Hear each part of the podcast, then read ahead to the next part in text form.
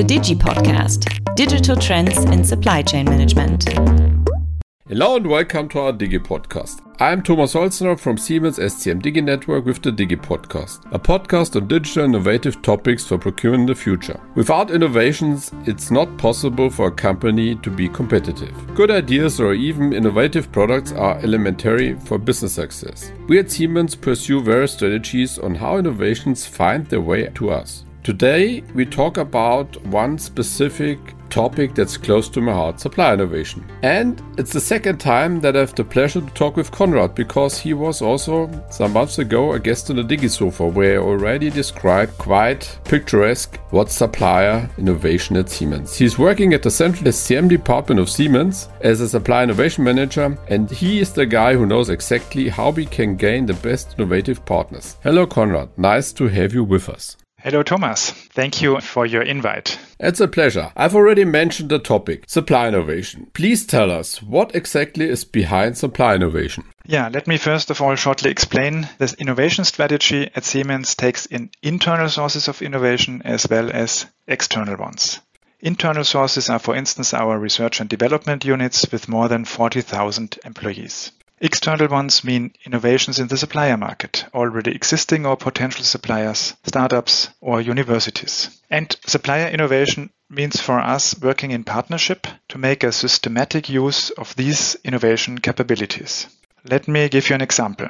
For many of our control systems, be it for manufacturing, buildings, or trains, we require displays and touch panels. Here we are integrating innovative solutions from the supplier market. Nowadays, preferably those which avoid contact to minimize the risk of virus infections. Just to also provide you with some figures, on the supplier innovation platform, we do have almost 4,000 external participants and we received more than 500 proposals from more than 90 countries. This is quite impressive. When I look back 2010 when we started to transform a supply innovation with 25 strategic partners, that's like an old Volkswagen Beetle, robust, working, compared with a brand new e-car, modern, fancy, fast and efficient. So why are we doing this and what's in for Siemens and the suppliers?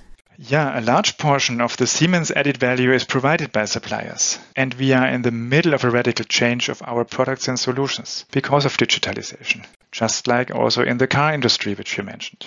This will also affect our supplier base and the material and services we are buying today. So we also will collaborate more and more in partnerships and ecosystems. And we always have to ask ourselves, how can we ensure that our supplier base is ready for our future challenges? To summarize, with supply innovation, we can provide products and solutions with innovative features, be it for instance higher efficiency, improved usability, lower energy consumption, just to name a few. This means we increase customer value and we can speed up time to market.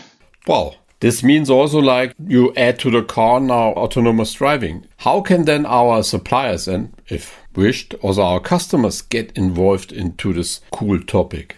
Yeah, one prerequisite to be involved is the openness to share roadmaps and long-term plans. On Siemens side, as well as on supplier side, and beyond, it is of course also applicable in the relationship with our customers.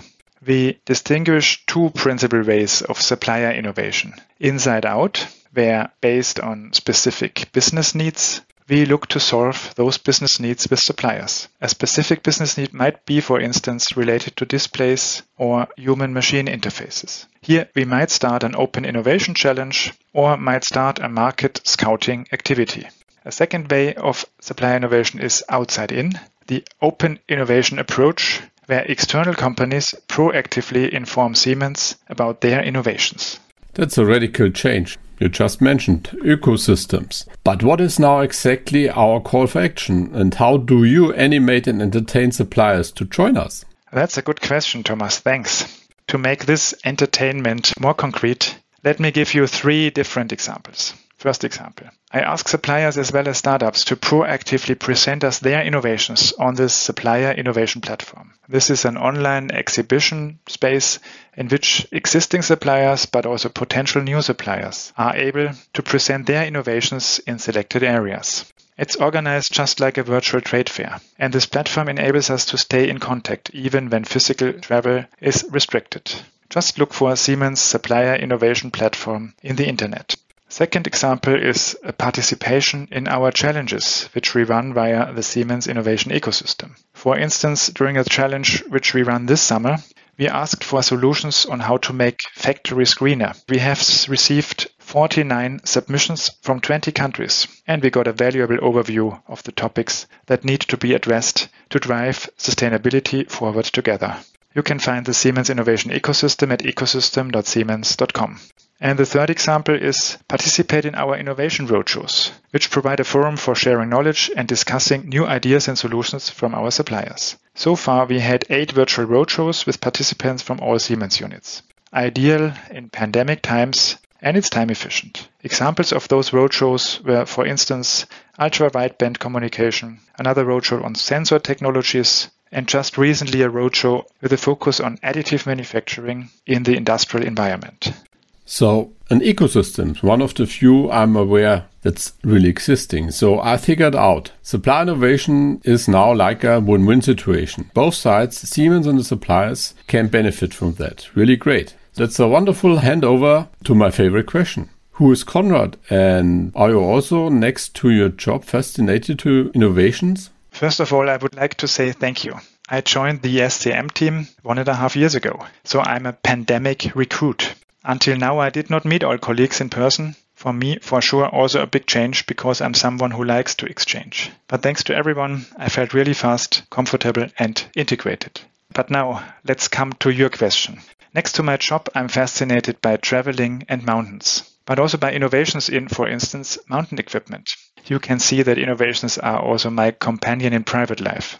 I'm fascinated how an outdoor equipment company, which started with technology in a niche, avalanche emergency sets 40 years ago, how this company evolved, also by working in partnerships into becoming a leader in backpacks and innovative clothes by using merino wool. Quite a change from electronics to clothes. And this was only possible by using the innovation power of their entire supplier market. Thank you, Konrad. So, a guy who is driven by innovation, acts sustainable outside in the mountains. A wonderful colleague who can help me with selecting the right backpack for my batteries of my e-bike. Konrad, thanks for your insights. I think after this podcast, you will probably get some more requests in relation to innovative ideas and innovative suppliers. To all our listeners, I hope you enjoyed our episode of the Digi podcast. If you want to find out more about supply innovation, search on YouTube or on the Siemens internet or on our DigiSofa. There you'll find the recording about our supply innovation info session. If you have other questions or you're interested in the Digi network, reach out to our internet page siemens.com slash diginetwork. I'm looking forward having you as a listener at our next episode. Yours Thomas Holzner from the Siemens Digi network. Goodbye. The Digi Podcast Digital Trends in Supply Chain Management.